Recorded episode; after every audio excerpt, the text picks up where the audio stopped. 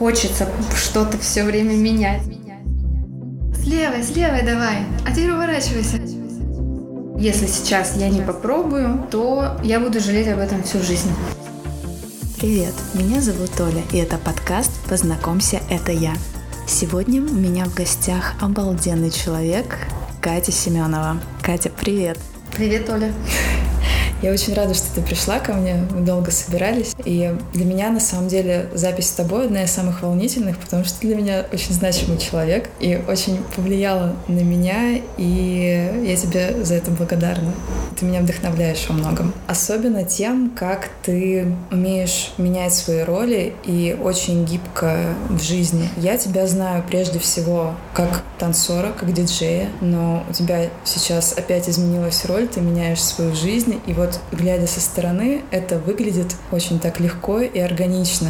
Поэтому мне очень интересно узнать именно твою историю, как ты ко всему этому приходила. И вот как ты считаешь, кто ты прежде всего? Ты еще танцор или ты уже, не знаю, предприниматель? Или для тебя важна какая-то другая твоя роль? Ну, во-первых, хочу сказать спасибо за такие слова восхищения. Мне очень приятно, что я кого-то вдохновляю вокруг себя. Делаю это, конечно, не намеренно. И когда мне люди вообще дают такую обратную связь, мне безумно... Я вообще удивлена в первую очередь, и мне безумно приятно, что я могу как-то положительно своим примером влиять на окружающих меня людей. Вопрос, танцор ли я еще или я все-таки предприниматель, может быть, стоит начать с того, что с моего перехода из танцев в предпринимательство. Можно даже начать немножко раньше, как ты пришла к танцам, потому что, насколько я помню, ты училась... Экономическом. На экономическом, да. Танцы, в танцы я попала случайно, но, как говорят, случайности не случайны. Вот на тот момент мне казалось, что случайно. Я переехала в Санкт-Петербург. Я работала на обычной работе. Я училась в университете, да, у меня экономическое образование, менеджмент среднего и малого бизнеса. И на тот момент, э, когда я переехала в Питер, я хотела развиваться в ресторанном бизнесе, но переехав в большой город, э, я поняла, что здесь нету места, в котором бы мне хотелось бы работать, потому что попав в, ресторанную, в ресторанный бизнес Санкт-Петербурга, я увидела, что а, здесь большой бардак, что условий для работы и для развития нет. Вот. И у меня, э, можно сказать, моя вот первая работа, которая устроилась в Питере отбило желание вообще в этой сфере как-то развиваться. И так как я работала в ресторанном бизнесе, там было очень много людей вокруг тебя, то есть был большой поток, и нужно было много работать, очень активно. Я решила обосноваться в офисе и как-то сделать передышку. Я устроилась офис-менеджером, а, работала помощником бухгалтера, и какое-то время мне было комфортно, но а, физически я имею в виду, что у меня было время передохнуть, но в этот момент я как бы в растерянности была, я не знала, чем я хочу заниматься. И меня меня это вообще очень сильно напугало, так скажем, да, то есть я потерялась. И что я делала тогда, наверное, это было неосознанно, а вот, я ходила и задавала вопрос во Вселенную, можно так сказать, или Богу, самой себе. Я повторяла, что я хочу делать, чем я хочу заниматься. Пожалуйста, скажите мне кто-нибудь. Вот, то есть я, ну, как бы запрос, посыл такой у меня был. И через какое-то время э, мой брат, старший, он музыкант, он в Питере на тот момент жил и сейчас живет. Он э, играл вот в сальса-бенде и, так скажем, приобщил меня к тусовке, к этой, да, к сальса-тусовке. Я начала заниматься танцами, просто, так скажем, это была моя отдушина.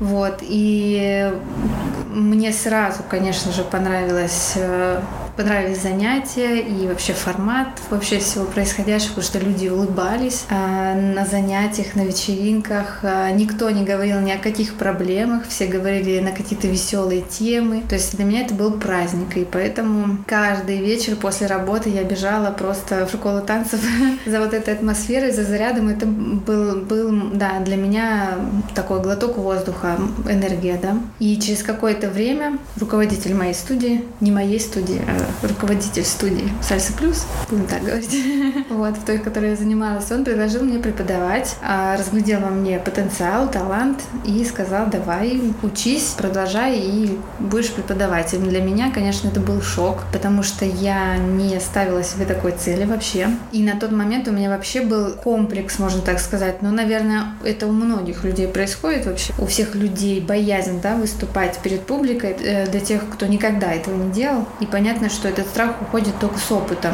И у меня был огромный страх вообще перед публикой. Я вообще у меня есть свойство, я всегда краснею, когда волнуюсь, да. То есть э, есть две категории людей, которые не краснеют, но они волнуются. Есть тех, которых сразу видно все это на лице. И вот это меня больше всего пугало, потому что в школе я боялась э, выходить к доске.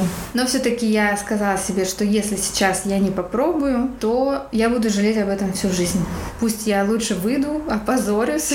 Максимум, что может произойти, ну, как бы, самое плохое, что может произойти, это то, что я могу просто уйти из танцев, но жизнь на этом не заканчивается, поэтому я лучше попробую. Вот. И, в общем, шаг за шагом я начала развиваться как преподаватель и параллельно с этим начала еще диджеить, потому что э, в Питере появилось такое направление, как кизомба, танцевальное направление. И на вечеринках не было диджеев, которые бы ставили именно кизомбу, не было вечеринок. И вот постепенно они сформировались, вечеринки. И я еще один преподаватель э, в Санкт-Петербурге начали диджеить кизомбу. Я на тот момент играла сальсу, бачату, кизомбу. Мне, естественно, это нравилось, потому что я танцевала, я преподавала, и у меня был и есть, наверное, сейчас неплохой музыкальный вкус. Вот, людям нравилось, в общем, то, что я ставлю, и меня это тоже вдохновляло, потому что была хорошая обратная связь, вот, и это был э, дополнительный заработок, потому что первое время, когда я начала преподавать диджеить, я еще параллельно работала в офисе, и, конечно, физически это было очень нелегко, Поэтому в какой-то момент я оставила а, работу в офисе и погрузилась полностью в преподавание, в диджейнг. И диджейнг для меня был дополнительным заработком. И постепенно я ставила себе какие-то краткосрочные цели, к чему я приду, потому что мне кажется, что очень важно вообще понимать, куда ты идешь и зачем. Поэтому я поставила себе галочку «Хорошо, я сейчас преподаю в Санкт-Петербурге, я диджей в Санкт-Петербурге, куда бы мне хотелось двигаться дальше?» И дальше я себе поставила цель, так скажем, желание, да, поехать э, по городам России с моим диджеингом и с преподаванием. Естественно, по, по ходу событий я училась, тренировалась, сама танцевала, ходила в школу диджеинга, вот, и постепенно, да, начала ездить по городам России, диджеить э, на фестивалях, на наших крупных, больших российских фестивалях меня, так скажем, заметили э, зарубежные преподаватели, организаторы. И Собственно, следующая была моя цель, мое желание поехать э, диджеить за границу. Вот, собственно, моя цель была достигнута, желание мое сбылось, но со временем, да, получается, с чем больше публики тебя слушает, чем на более масштабных фестивалях, вечеринках ты играешь, тем больше стресса ты получаешь, больше ответственности. Вот, получается, что я пока диджеила, у меня был постоянный такой стресс, что у меня что-то сломается, что людям музыка моя не понравится. И я вот занималась вот этим вот самоедством, хотя в преподавании такого не было почему-то. А сколько лет ты занималась преподаванием, сколько диджеингом? Преподавала я 6 лет. И диджеинг, наверное, можно, наверное, сказать, около пяти лет, да, я диджеила, пять с половиной. То есть это практически одно время. Вот. И получается, что дальше? Дальше, да, я начала много ездить. У меня были группы а, в моей шк- в школе, вернее, в школе, в которой я преподавала.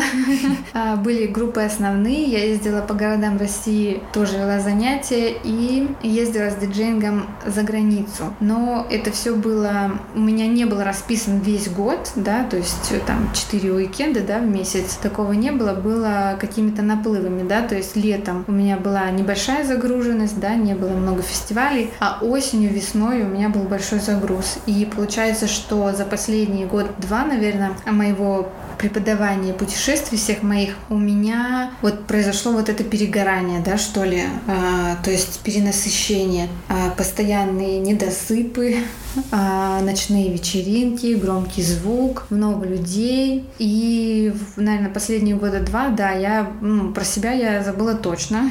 То есть я, у меня не было времени для того, чтобы развиваться самой как танцору, да, ходить на какие-то занятия, искать вдохновение какое-то. А, у меня не было времени буквально там почитать книжку, поговорить со своими родителями, куда-то съездить самой отдохнуть. Все мои поездки были это только поездки на фестиваль, то есть по работе. Поэтому в какой-то момент, да, я очень устала и пришла к тому, что я, наверное, закончу преподавать и оставлю диджеинг а, как хобби, потому что а, это, ну, как бы сам диджейнг в фестивале примерно два, один раз в месяц у меня были, и это приносило неплохой доход. То есть не нужно было очень много а, когда ты ставишь, можно сказать, на рельсы свой паровоз, он уже сам едет, да, то есть сложно сдвинуть с места, да, сложно его разогнать, но когда ты его разогнал, тебе нужно только поддерживать, да, это, этот ход, вот, поэтому диджейнг у меня был в какой-то степени разом, э, мой этот паровозик я разогнала, вот, поэтому мне не нужно было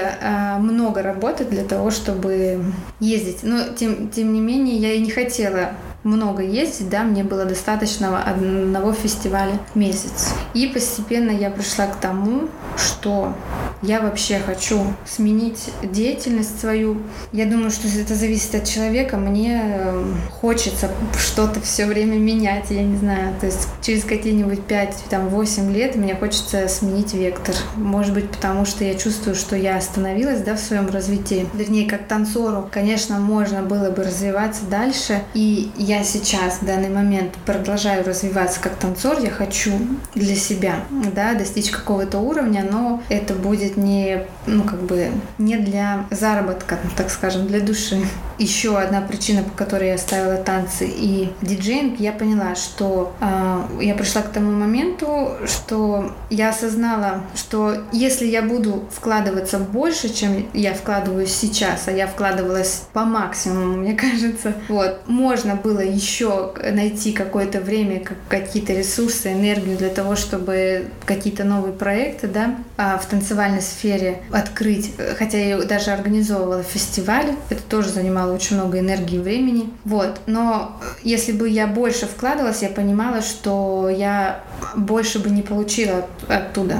Как профессия а, танцы не принесли бы мне больше заработка. И я понимаю, что я нахожусь в тот момент, э, ну, сейчас в том возрасте, да, когда мне хочется комфорта для себя. Мне захотелось остановиться, мне захотелось более комфортных условий жизни, а мне захотелось позаботиться о своих близких. И я поняла, что если я ну, как бы не займусь этим, то с неба не упадет само по себе. Поэтому я выбрала, так скажем, комфорт свой внутренний, душевный, может быть, и физический, да, сейчас направила вектор туда и оставила, собственно, танцы в профессиональном плане. Но это не, не грустно. Сейчас грустно говорю. Я, ну, как бы на очень хорошей волне сюда пришла и оставила свои танцы и диджейнг именно на пике, можно так сказать. То есть э, это не пошло все к затуханию, а наоборот было прям самый разгар.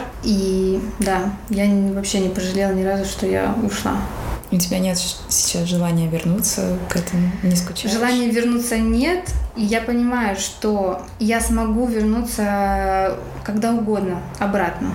Ну, то есть я уже знаю, как это работает. Возможно, я что-то забуду, возможно, время пройдет и, может быть, начнет как-то кизомба разовьется в какой-то момент настолько, что я как бы буду уже опаздывать. Но, тем не менее, все равно можно, можно вернуться, в этом нет ничего сложного. Нужно просто захотеть и все, мне кажется. Ну, и тем более я, если захочу потанцевать кизомбу, я всегда смогу съездить на фестиваль, увидеться с какими-то своими знакомыми и ну, послушать музыку. В этом вообще нет никаких проблем. Чем ты сейчас занимаешься? Как я уже сказала, да, мне захотелось поправить свое финансовое положение. Вот. И реальность такова, что несколько вариантов, да, вообще есть. Либо ты открываешь свой бизнес, да, а, развиваешься и развиваешь свой бизнес э, либо ты самозанятый специалист, да, вот кем я была я, получается, была специалистом, я работала сама на себя, условно говоря, да. И специалист э, такой человек, который кто-то понимает, наверное, кто-то нет, но весь груз ложится на него. Если завтра я сломаю ногу, то у меня не будет еды, условно говоря, да. То есть э, меня никто не заменит, и денег мне никто не принесет. Вот, если я то есть мне нужно постоянно работать. Если я а, занимаюсь бизнесом, то опять-таки, моя роль, можно сказать, в большей степени это организатор процесса, да, то есть я могу организовать процесс, за меня будут а, работать люди, условно говоря, да, вот, я могу в какой-то момент делегировать свою ответственность, да, у меня будет, может быть, в подчинении там директора менеджера, и я смогу позволить себе, да, уехать куда-то в отпуск или там посвятить себе больше времени. Но это опять зависит, конечно, от руководителя. Вот, кто-то всю жизнь работает и не отдает а, штурвал кому-то, да, то есть у меня моя цель сделать так, чтобы у меня было больше времени на саму себя, но тем не менее от этого не, не было меньше финансов. Вот. И вообще я считаю, что деньги должны зарабатывать деньги, а человек должен все-таки заниматься каким-то духовным своим развитием, физическим. Не в плане, что он должен там убивать себя на работе, да, а именно а, физическое развитие такое для, для души. Я не знаю, йога, фитнес, скалолазание, путешествие. Тем не менее активно, но не, потому, не по принуждению, не потому что тебе нужно зарабатывать деньги. Мне кажется, это своего рода тюрьма. Да, это вот это колесо, это постоянный бег в, в страхе, что завтра у тебя не будет э, там крыши над головой, да. То есть вот, это, вот этот момент человек загоняет в стресс, может быть, вот как раз-таки осознание вот этого вот привело меня к тому, что я хочу открыть свое дело. Ну, конечно, в общем, чем я занимаюсь? Я открыла свое дело. У меня небольшой магазин, магазин одежды. Это одежда сток и секонд-хенд. Почему некоторые, я сейчас пока не афиширую это, но знакомые мои спрашивают всегда, почему секонд-хенд? Как ты к этому пришла? Вот. Для меня э, очень интересная тема и вообще важна тема э, социального ответственного предпринимательства. Есть такой термин в Европе это очень развито, у нас в России пока это только на стадии зарождения. Вот. А ответственное предпринимательство — это когда ты делаешь бизнес не только ради денег, но для того, чтобы еще приносить пользу а, либо социуму, а, окружающим людям, да, либо планете нашей, окружающей среде. Поэтому я пришла к тому, что э, наверное, подходит мне по параметрам, по, по всем этим параметрам, потому что second, можно сказать, это есть разумное потребление, да, это помощь уже, в принципе, тем, что я открываю second hand, это уже как бы вторичное потребление одежды, да, то есть я уже помогаю в какой-то степени планете не засоряться, да. Во-вторых, а, у нас в России очень много людей, которые не могут себе позволить купить э, дорогую одежду, да, но качественную, тем не менее, вот, и тем самым, ну, как бы они могут в моем магазине найти все, что важно, да, то есть это хорошая одежда по невысоким ценам. Вот, потому что у наших людей есть стереотипы о секонд-хендах. И хотелось бы, конечно, сейчас развить эти стереотипы, представить секонд-хенд в другом свете. А у нас в советское время, да, в 90 вся одежда была в каких-то лотках, продавалась на вес, был ужасный запах в магазинах. Ну, сейчас во многих э, магазинах в секонд-хендах у нас в России все, все еще таким и остается, но я хочу показать, что секонд-хенд может быть другим. Вот, что магазин, у нас в магазине, по крайней мере, а, очень чисто, очень светло, уютно. То есть я хочу выстроить такое направленное на потребителя, организация, которая направлена на потребителя, чтобы им было тоже уютно и хорошо в нашем магазине. Вот. И одежда тоже бывает э, ну это реклама немножко моего секонда. Разные категории, да, товары есть. Вот, поэтому есть секонд-хенд э, высшей категории, условно говоря, да, то есть есть средняя, высшая и низшая категория товара. И вот высшая категория товара — это, как правило, э, вещи, которые ни разу не, не носились, да, то есть бывает человек купил, сейчас очень люди очень быстро все потребляют, да, информация быстро идет, и одежда, фастфуд, еда, то есть все у нас очень быстро происходит, поэтому сейчас одежду производят просто в невероятных количествах, да, и люди каждый день могут ходить и выбирать себе новую одежду только для того, чтобы, я не знаю, у кого-то стресс, да, кто-то шопоголики, да, то есть просто для того, чтобы отвлечься или побаловать себя. Вот. И, как правило, такие вещи, они не носятся практически, да, человек отрезает э, бирку, один раз надел и все, выкинул это, условно говоря, да, и для того, что вот у нас в России, может быть, это выкидывается или складируется, а в Европе это все отдается благотворительность, да, или есть даже специальные службы, которые собирают, ездят по квартирам и собирают одежду ненужную. То есть я могу позвонить и сказать, приезжайте, у меня заберите, у меня тут ненужные вещи. Они приезжают, забирают очень много брендов какого-то винтажа, да, то есть люди специально ищут винтажные вещи. Вот, поэтому в секонде можно найти очень много интересного. Вот.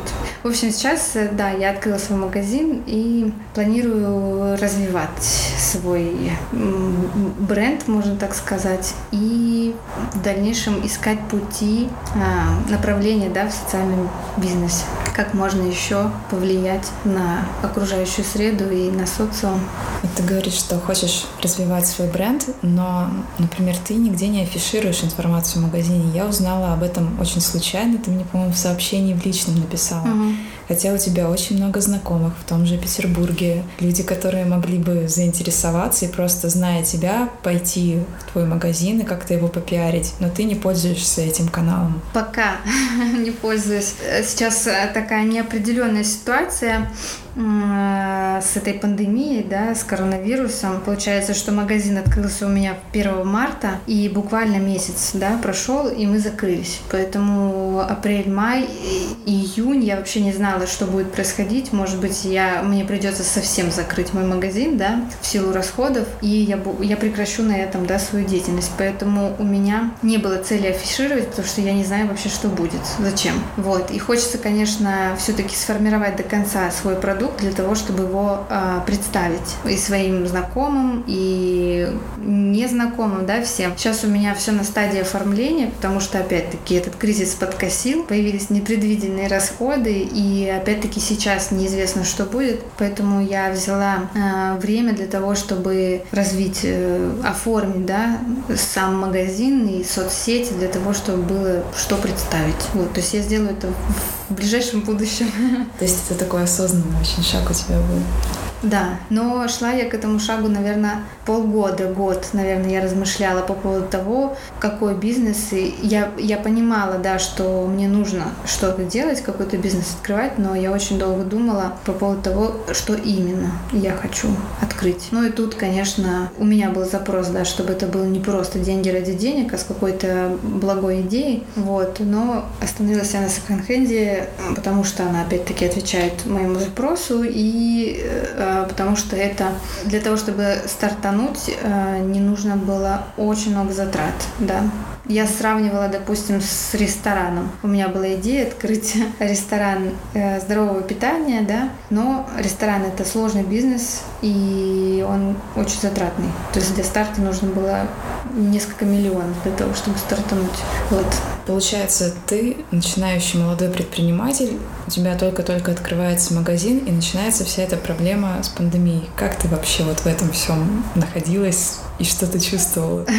первый На месяц. самом деле, как и, наверное, вся планета, никто ничего не понял, что произошло и почему это произошло, и что делать. И до сих пор, наверное, все в таком состоянии находятся, потому что на настоящий момент еще не все вышли э, из карантина, да. Я вообще не представляю, как сейчас предприниматели выживают.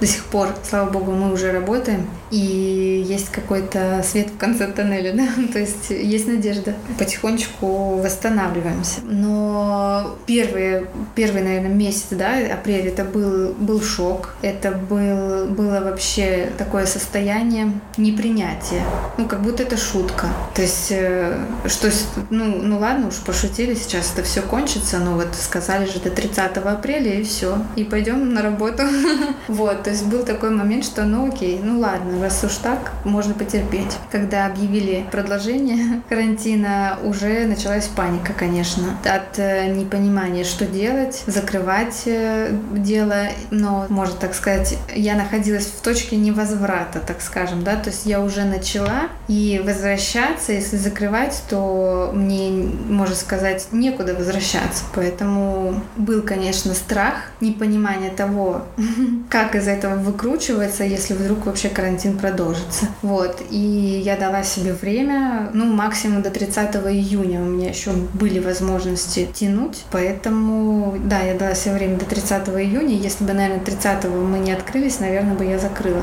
свой магазин. Но, слава богу, все обошлось, мы 8 июня открылись. Просто есть такой момент, когда ты считаешь стоимость своего бизнеса, да, то есть есть момент, когда у тебя а, заемные средства уже а, выходят за рамки положенного, да, то есть есть момент, когда ты понимаешь, что у тебя собственных средств по отношению к заемам гораздо меньше, и это значит, что ты никогда из долга не вылезешь. Как бы ты хорошо не работал, ты не, не сможешь пробить эту, так скажем, долговую стену. Но и в соотношении, да, э, я смотрела на соотношение долга и своих средств и понимала, что я пока еще терплю до июня, потом уже, уже начинается такое сомнительное состояние, когда ты должен решать, закрывать тебе или все-таки продолжать входить в долги. Вот, то есть такой момент. Обалдеть. И ты так спокойно об этом рассказываешь? Да. Или это было не так спокойно вначале? Но э, я такой человек, наверное, я стараюсь, я не паникерша, и я старалась не думать вообще об этом.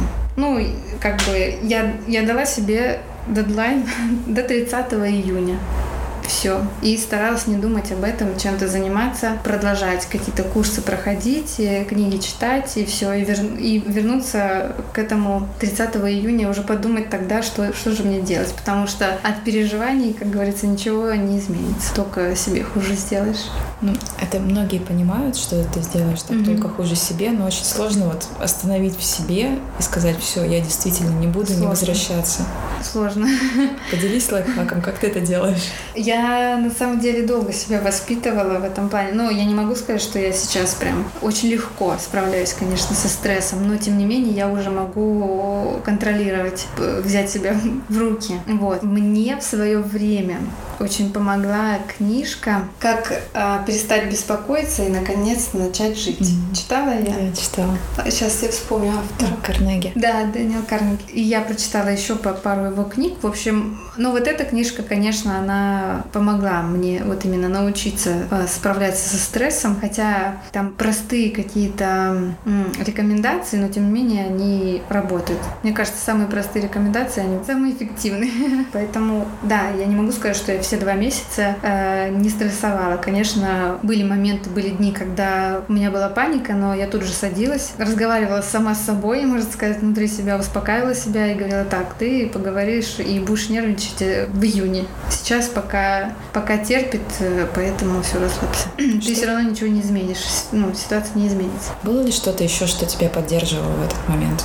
Может быть, люди или люди, да. У меня мой самый главный, можно сказать, моя стена — это моя мама. Она меня эмоционально очень поддерживала, и она очень вдохновилась моей идеей, поддержала меня в тот момент, когда я решила открывать свой бизнес. То есть у меня, мне кажется, мама бесстрашная вообще. Она и в огонь, и, не знаю, хоть куда, и коня остановит на скаку. Вот, то есть у меня очень такая сильная духом мама. И она говорила, все получится, не переживай. Она у меня ассоциируется, ну, у меня такие ассоциации, как будто я выхожу на ринг, знаешь, готовлюсь к бою, а она там, мой тренер кричит, слева, слева давай, а теперь, а теперь уворачивайся, давай, давай. И по плечу меня, знаешь, так хлопает, водички мне наливает.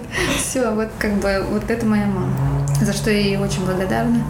Вот, и сейчас она мне очень сильно помогает. Вообще, в принципе, мне помогла семья, меня все поддержали. Конечно, какие-то сомнения были, но у меня очень хорошие отношения в семье, поэтому все друг друга поддерживают морально уж точно. Вот, но физически меня тоже поддержали, потому что пока мы открывали магазин, мой папа, мама, папа у меня делал ремонт, красил стены, сделал все оборудование. Мама руководила процессом. Ну вообще у меня мама всю жизнь в торговле работала, и поэтому она знает очень много многие моменты, связанные с торговлей. Она мне давала очень много советов, и сейчас вот мы с ней работаем. Можно сказать, что мы компаньоны с ней. Только материальная часть, она на мне, финансовая. На ней больше, наверное, внутренняя работа в магазине. Вот. Моя мама, моя мощь. Когда ты делилась с семьей, например, то, что ты хочешь завязать с танцами, они как на это реагировали? Можно сказать, что у меня мама лидер в семье, и вообще все решает она, а папа, он никогда не против ничего. Вот, поэтому папа у меня всегда, лишь бы мне было хорошо, а мама, она во мне, в принципе, никогда не сомневалась, мне кажется. Вот, и у нее тоже самое главное ее, ее пункт, это главное, чтобы тебе было хорошо. Она мне помогала какими-то советами, подсказывала, но она никогда меня не останавливала. Если она видела, что я действительно горю, если я действительно хочу, она меня всегда поддерживает мои братья, старший брат э, реагировал, наверное, ну, он такой, наверное, как бабуля.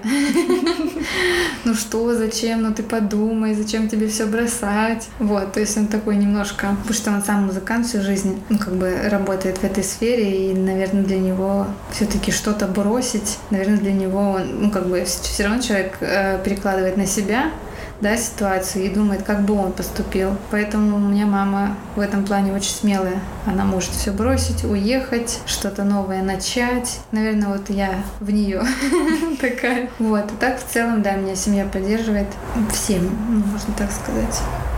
Еще вопрос, когда вот началась эта пандемия, ты не думала о том, что ты зря ввязалась? Мысль такая пролетала, но она быстренько. Я ее... Ну, то есть ты в себе не сомневалась вообще нисколько в своем решении?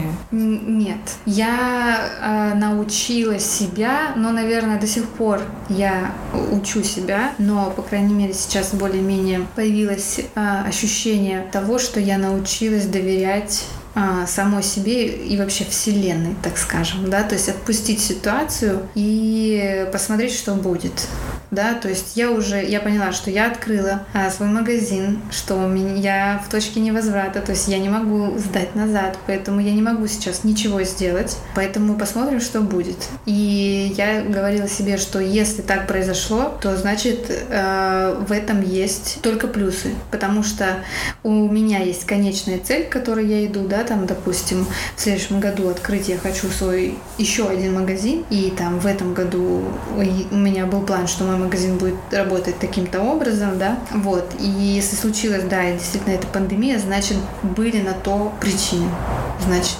может быть, и это необходимо для того, чтобы моя цель была для, достигнута. То есть я приняла этот момент как э, один из пунктов достижения моей цели. Потому что сейчас, допустим, после, да, э, у меня был определенный план, да, продаж, неизвестно, ну, то есть в апреле мы, получается, закрылись, и неизвестно, как э, продажи бы шли в апреле. А сейчас, после э, вот этой пандемии, после того, как мы э, в июне открылись, у нас э, неплохие продажи достаточно пошли. Конечно, было страшно, что народ не пойдет к нам, но получилось в итоге наоборот люди пошли, и это некая компенсация за апрель, за май, да, и, может быть, это как раз-таки сейчас вот э, сыграло нам на руку, потому что больше людей нас узнало, потому что людям нужно что-то купить, ну, как бы, то есть появилась острая необходимость, потому что вот эта смена сезонов произошла, люди не успели переодеться, то есть люди обычно постепенно подготавливаются к лету, да, а в апреле, в мае, то есть потихонечку идут, а здесь прошел такой бум, и они все в июне пошли переодеваться, и еще плюс в том, что, наверное, для нас, что сейчас торговые центры, галереи большие, да, как галереи там лето, они закрыты, и люди ищут какой-то выход. И, соответственно, может быть, больше людей, может быть, э, пришли в секонд-хенды, да, вообще узнали о секонд-хендах. Может быть, сейчас люди экономят, они стараются одеваться, да, искать более дешевые какие-то варианты. И, может быть, да, таким образом мы потенциальных своих клиентов, покупателей приобрели. Ну, то есть я считаю, что эта пандемия произошла не во благо, в общем, нам. Все, что не делается, все к да. лучшему. Ты считаешь себя самореализованным человеком? Нет. Вообще, если говорить про самореализацию, то надо, наверное, начать с того, что это такое, да, что это mm-hmm. раскрытие твоего потенциала. Наверное. Можно сказать, что я самореализованный человек, когда ты раскрыл свой потенциал на 100%, можно так наверное. То есть вот это вот, ну пусть не на сто процентов, но на максимум, да, на который ты можешь. Но мне кажется, что потенциал человека это все-таки что-то безграничное. Как говорится, нет совершенства нет предела. Ты можешь раскрываться до бесконечности. Зависит от того, зависит от твоей цели, наверное, и зависит от желания, да. И все-таки а, нельзя сказать в общем о самореализации. Я как-то делю жизнь на какие-то периоды и на сферы деятельности можно, да, ну, потому что человек может в одно и то же время заниматься разными делами, да, то есть он может работать на своей одной ну, работе, тут же заниматься танцами, тут же заниматься какими-то какие-то курсы, да, изучать еще параллельно. Семья может быть у него, у человека вот, дети. Поэтому в каждой этой сфере человек может либо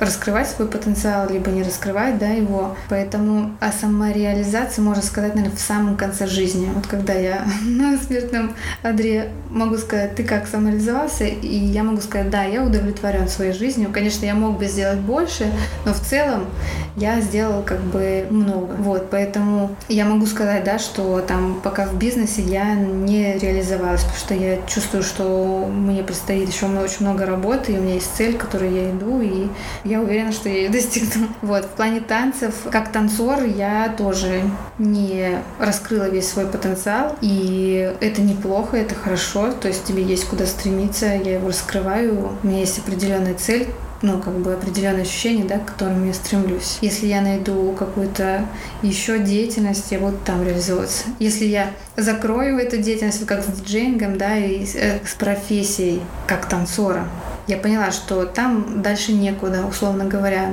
да, то есть можно было бы развиваться как танцору, но это не значит, что э, я бы заработала больше, да, и меня в этот момент не удовлетворял. Потенциал вроде есть, но отдачи нет. Поэтому, наверное, можно сказать, что в, в, в этой сфере, наверное, я реализовалась. Пусть ну, не на сто процентов, но, по крайней мере, я получила оттуда то, что я хотела. Вот такие мои цели были достигнуты там, по крайней мере. И я поняла, что еще одна цель финансовая, которую я хочу получить, ее там получить я не могу, поэтому я оттуда ушла. Вот. То есть я не самореализованный человек. Но если взять вот какой-то небольшой срез, вот на нем же тоже можно посмотреть, удовлетворена ты своей жизнью и тем, что ты делаешь, или тебе хотелось бы больше делать. Это уже удовлетворенность, а не самореализация. Ну, мне кажется, это самореализация тоже просто вот в каком-то промежутке времени. Ну, я могу сказать, что я полностью довольна тем, что я делаю сейчас. Мне нравится этим заниматься, мне интересно, вот. Но пока цели, которые я себе поставила, ну, можно сказать, что я в самом начале пути, mm-hmm. да, вот, допустим, если брать мой бизнес, я только начинаю раскрываться, да, раскрывать свой потенциал в другой сфере. Пока, вот если говорить, допустим, про отношения, да, то я не самореализованная. у, меня, у меня нет отношений. Мне бы хотелось, конечно, создать свою семью, и пока в этом плане штиль.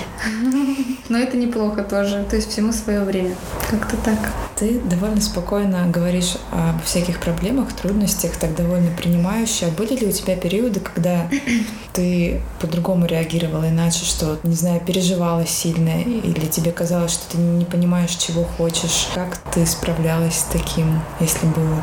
Каждый, наверное, такие моменты были, и в каждый момент, э, в, в такой момент по-разному я справлялась с проблемой, но на моей памяти самое, наверное, первое, когда я уже, когда я, наверное, столкнулась с таким, это вот как раз-таки в тот момент, когда я переехала в Санкт-Петербург, когда я поняла, что я не буду в ресторанном бизнесе развиваться, и я, может так сказалось, э, можно так сказать, пришла в угол, да, в тупик, и я не поняла, что не понимала, что мне делать дальше, то есть я не понимала, чем мне заниматься, потому что, э, если можно так сказать, я есть э, семьи, дети, да, которых там, допустим, в детстве отдают на разные кружки, да, чтобы там они попробовали и там поплавать, побегать, порисовать, да, то есть ищут к чему есть способности. То есть за определенный период времени, да, там за детство, за юность уже ребенок приобретает какие-то навыки, да, и человек определяется. Вот я хочу быть художником и начинает да, продолжать, ну, продолжает учиться. Я же училась э, в экономическом колледже университете. У меня не было желания развиваться вот именно, так скажем, в этой сфере, потому что и учиться я пошла неосознанно совершенно, потому что так было модно. Экономическое образование, ну это же, это же классно, это же будет деньги тебе приносить, не потому что мне нравилась эта профессия, я пошла, потому что, ну, просто шли все. Поэтому вот в этот момент я поняла, что я не умею ничего делать. И это для меня был шок. То есть осознание того, что я ничего не умею делать. Вот, и что же мне теперь, э, как мне быть? Поэтому, да, вот как я в самом начале говорила, я ходила и повторяла все время, что я хочу делать, чем мне заниматься. Господи, ответь, пожалуйста, дай мне знак, что мне делать. Вот. И через какое-то время меня, меня вот вынесло, так скажем, на этот бережок с сальсой. Хотя это было тоже, ну, сначала так стихийно, да, и получается, через два года, можно сказать, я получила ответ. Вот когда мне Боря предложил преподавать, и вот эти два года я ходила все и спрашивала, что же мне делать, куда же мне... Ну, в тот момент, когда я устроив, устроилась в офис, я немножечко успокоилась, я как бы отпустила ситуацию, думаю, ну, работаю, работаю, посмотрим, что из этого выйдет. Сейчас я танцую, мне классно, ну, дальше посмотрим. И, видимо, вот этот запрос, он все-таки вернулся. Ответ вернулся ко мне. Ты говоришь, что не знала, что ты хочешь делать, ты говоришь, что ничего не умела, но при этом ты не была готова плыть по течению, как то многие люди, найти какую-нибудь работу, завести какую-нибудь семью и вот просто жить в этом таком максимально простом, статичном мире. Насколько я помню, ты и в Питер переехала по этой причине, потому что тебя не устраивала такая размеренная жизнь. Да. У меня не было, конечно, сформировано в голове вообще, чего я хочу, но я четко понимала, чего я не хочу. Вот, поэтому, да, собственно, я переехала из э, Питера, но на меня повлияла книжка, которую я прочитала. Это был Вадим Зеланд «Трансерфинг реальности». Хотя я прочитала одну его книжку, и ее было достаточно. Дальше я не стала углубляться. И мне казалось, что я поняла все. Как, как все работает, и мне захотелось попробовать, да, то есть у меня, условно говоря, появился инструмент, и я решила попробовать по вот этим принципам, по советам применить их, да, в жизни. Вот, поэтому, прочитав эту книжку, во-первых, у меня появилось осознание того, что я строю свою жизнь, что я ответственна за нее, и если я ничего не буду делать, то ничего не произойдет. И можно сказать, что в этот момент, да, произошло какое-то, наверное, взросление, скачок. Поэтому, да, я уехала а, в поисках, да, чего-то нового. Хотелось изменить жизнь, но непонятно было, куда двигаться, но опять-таки понятно было, что я не хочу вот этой вот работа-дом, работа-дом. Я привожу пример такой, вообще вспоминаю его, что ты работаешь, условно говоря, в магазине, тебе платят деньги, а, и ты в этом же магазине эти деньги тратишь, проедаешь их. То есть это как, как белка в колесе. Ты не можешь выбраться из этого колеса. И, к сожалению, наверное, мне кажется, очень многие в нашей России так и живут. То есть они тратят деньги в этом же магазине, в котором они работают. И вот осознание того, что проис... вот это вот вообще есть, это это же ужас просто какой-то. Хотя у тебя неограниченные возможности, если ты, ну, как бы здоров, да, и если у тебя, там, я не знаю, если у тебя есть уже семья, там, и пятеро детей, конечно, у тебя уже есть ответственность и ограничения какие-то, да, а тут ты свободен, я была свободна, и я могла делать все, что хочу. Я поняла, что так я же могу, поэтому let's go, как говорится. Это такое очень важное озарение, да. Не у всех оно случается. И я думаю, что очень многих есть это ограничение, что это может там кто-то очень умный, у кого-то, не знаю, какие-то связи, блат, или у кого-то хорошее образование. Вот да, они могут, а я нет. Я согласна, да. Многие боятся, но это страх, но страх неизвестности.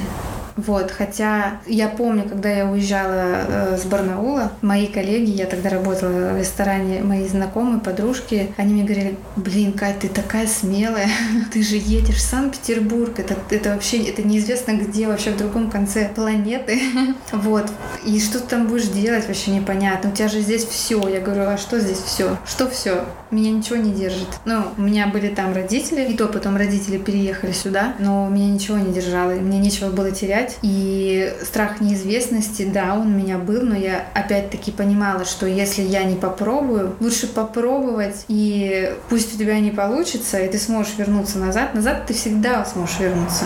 Хоть что бы ты делал, ты всегда сможешь вернуться назад.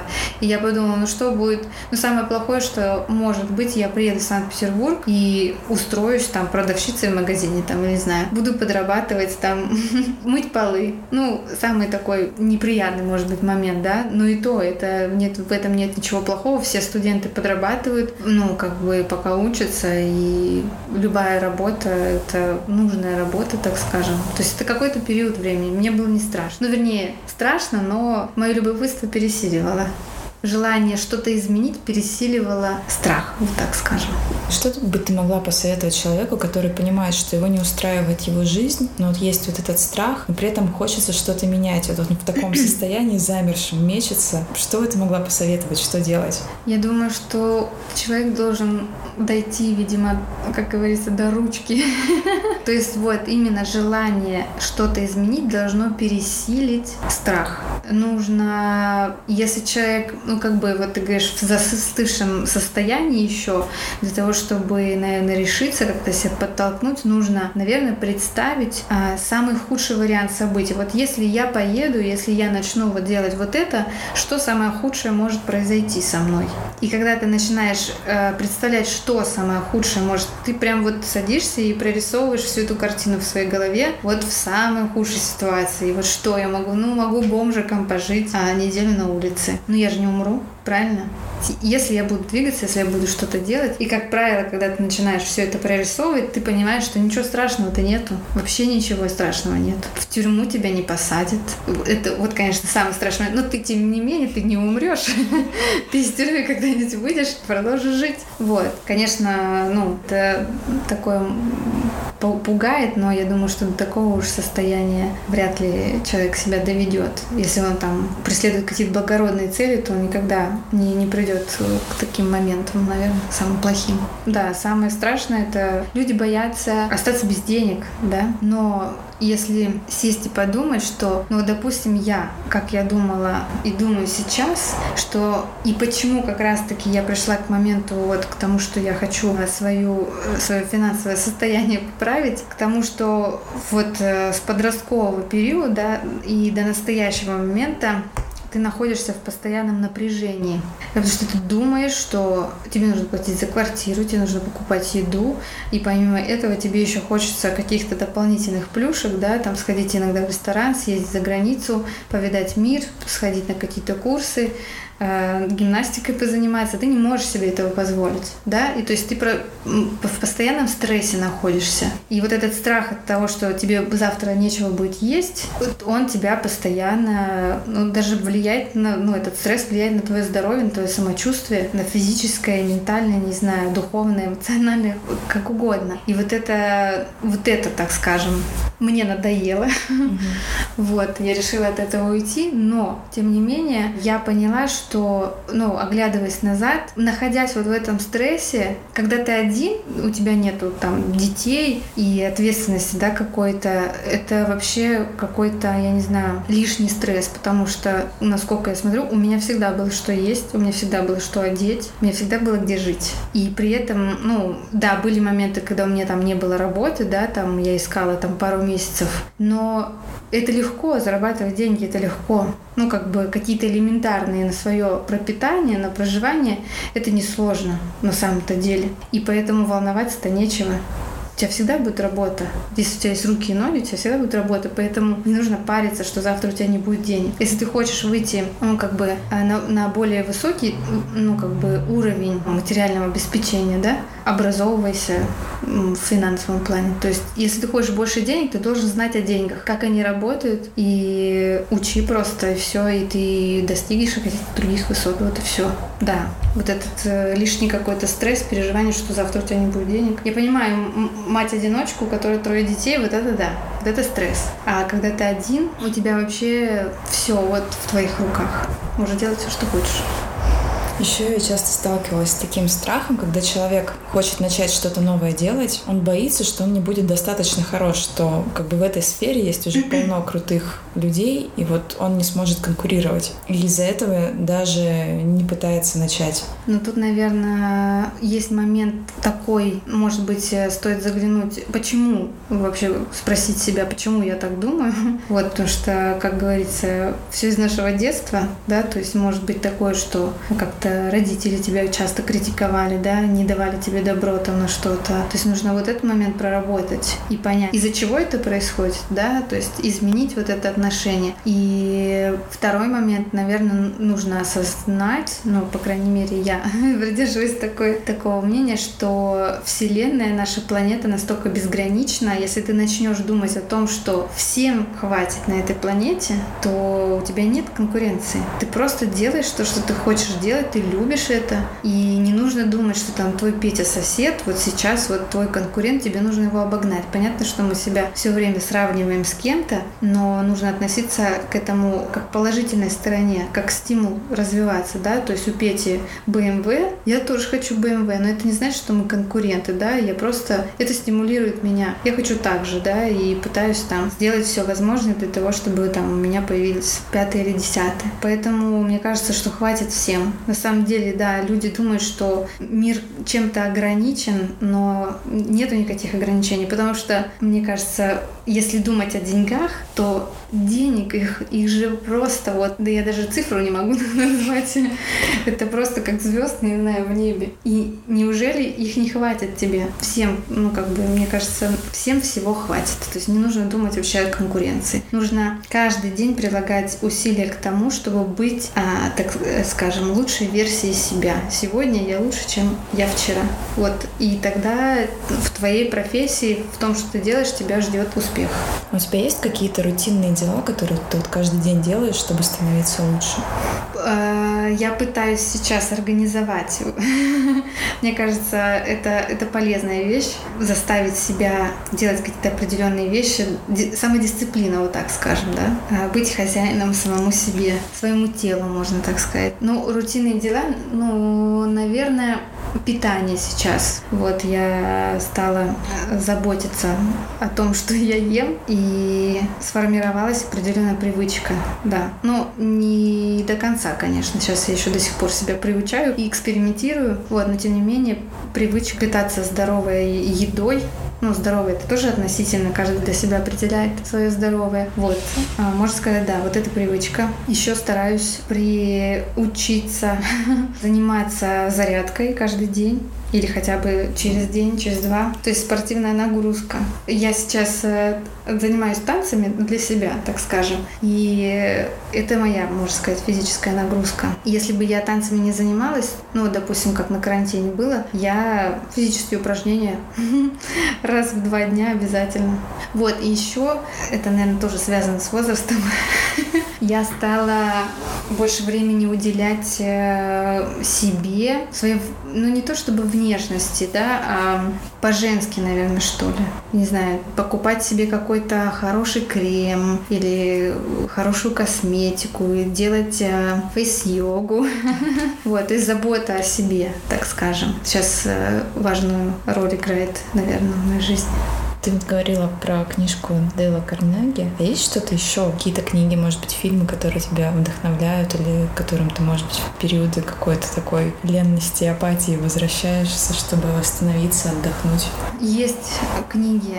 Ну, фильмов, наверное, их много вдохновляющих. А, наверное, конкретно какой-то нельзя выделить. Но, может быть, э, в тему нашего сегодняшнего разговора мне вот приходит на ум, мне очень понравился фильм в погоне за счастьем с Уилл Смитом. Вот если это про достижение своей цели, конечно, там все очень жестко в этом фильме, но тем не менее, мне кажется, это работает, и это очень такой вдохновляющий фильм. По поводу книг, каждый, наверное, тоже в определенный период времени свои какие-то книги. Это зависит от того, что у тебя происходит сейчас в жизни, да, и что тебе нужно. А когда у тебя проблемы в отношениях, ты читаешь книги про отношения, психология отношений и так далее. Когда у тебя какой-то хочешь хочешь э, духовное развитие, то ты читаешь какие-то духовные книги. Сейчас, на данный момент, есть э, такой гуру, Садгуру. Не знаю, слышала ты или нет? Слышала. Вот, я его прям заслушиваюсь, зачитываюсь и купила его книжку, читаю. Конечно, там, не знаю, для меня это прям вау. Это просто э, вскрыла мне, как говорится, мозг. Вот, очень крутая, он, очень крутой, и книжка крутая, и даже маленькие его какие-то пятиминутные размышления просто настраивают тебя на, на нужную, меня на нужную волну точно настраивают. Она мне прям откликается. Э, сейчас, э, но опять-таки, в зависимости от того, что тебе нужно. Вот у меня сейчас, э, у меня есть потребность, да, а, развить свой бизнес, да, свою финансовую сторону, и поэтому я погружаюсь в финансы. Мне интересно. Опять-таки, большая проблема людей в том, что они, да, не хотят брать на себя ответственность, да, за то, что происходит в их жизни. И, как правило, свою бедность э, они списывают на государство, на, а, я не знаю, на что еще, на пятое, десятое, да, но никак не на себя. Вот. У людей есть эм, а, мнение о том, что для того, чтобы заработать больше денег, тебе нужно больше работать. Но это ну, заблуждение. Мне, ну, не мне кажется, даже это, про это тоже уже было написано много книг. То есть, если ты хочешь добиться успеха в какой-то сфере, ты должен углубиться в нее, ты должен учиться. Вот, то есть без знания никогда не будет э, результата никакого. Поэтому если ты хочешь стать немножко э, богаче, да, финансово обеспеченным, учи деньги, да, как они работают, финансы, экономика и так далее. Если ты хочешь стать художником, тебе нужно взять кисточку, да, краски, и нужно начать практиковаться, нужно учиться рисовать. Ну, как бы никаких секретов нет, все очень просто, достаточно. Я отвлеклась от мысли, я говорила про Садгуру. Вот, а про книги, да, вдохновляешься. Поэтому, да, вот то, что тебя волнует в данный момент, то и читай, то тему вдохновляйся. Бери все, вообще, любую информацию. Вот, поэтому, да, сейчас я читаю книги по, по финансам, слушаю какие-то лекции экономистов и так далее. Мне очень интересно. Что еще? Ирина Хакамада меня вдохновляет. Мне кажется, она очень крутая. Вот, я периодически слушаю ее тоже подкаст, да, это можно назвать, короткие ролики. Наверное, все. все, что мне вспомнилось сейчас. О чем ты мечтаешь? Какой ты себя видишь, скажем, лет через пять? Через пять? Если это там не какой-то секрет. Не секрет. Ну, для меня это ближайшее будущее. И на самом деле, мне кажется, за эти пять лет мне нужно много всего успеть. Очень много планов. Но в плане работы, наверное, да, это развитие моего бренда. Я хочу, я планирую открыть еще несколько магазинов, несколько своих точек. Как-то встать тоже на эти рельсы, да, адаптироваться в этой сфере, понять, как это работает, как работают деньги, как работает бизнес, вот, чтобы чувствовать себя уверенно в этом, да. И хочется встретить свою вторую половинку, потому что э, времени не так много, вот. Хочется завести семью. Э, я надеюсь, что в ближайшем будущем я все-таки это это произойдет, вот. Здорово. Надеюсь, у тебя все получится в твоих планах. Спасибо. Кать, спасибо тебе большое за эту беседу. Все, уже все закончилось, да? Да, представляешь? Прошло уже больше часа, даже не знаю, сколько точно. Было на самом деле интересно мне самой даже себя послушать. Потому что пока тебе, тебе не зададут вопрос, ты не можешь как бы четко ответить о происходящем сейчас. Как-то, когда ты все это про себя думаешь, это как-то четко не проговаривается. Когда тебе задают вопросы, ты начинаешь такой думаешь, Нифига себе. Ой, это со мной. Вот, поэтому это полезно. Вот такие разговоры на самом деле очень полезны. Потому что ты начинаешь понимать, что происходит вообще в твоей ну, жизни. структурировать немножко, да, чтобы да, да, вербализировать да. информацию. Круто. Я, мне приятно поделиться. Спасибо, что пригласила меня. Спасибо, что пришла, и я очень надеюсь, что эта беседа оказалась полезной не только мне, и она вдохновит еще кого-нибудь на действие свершения. Спасибо.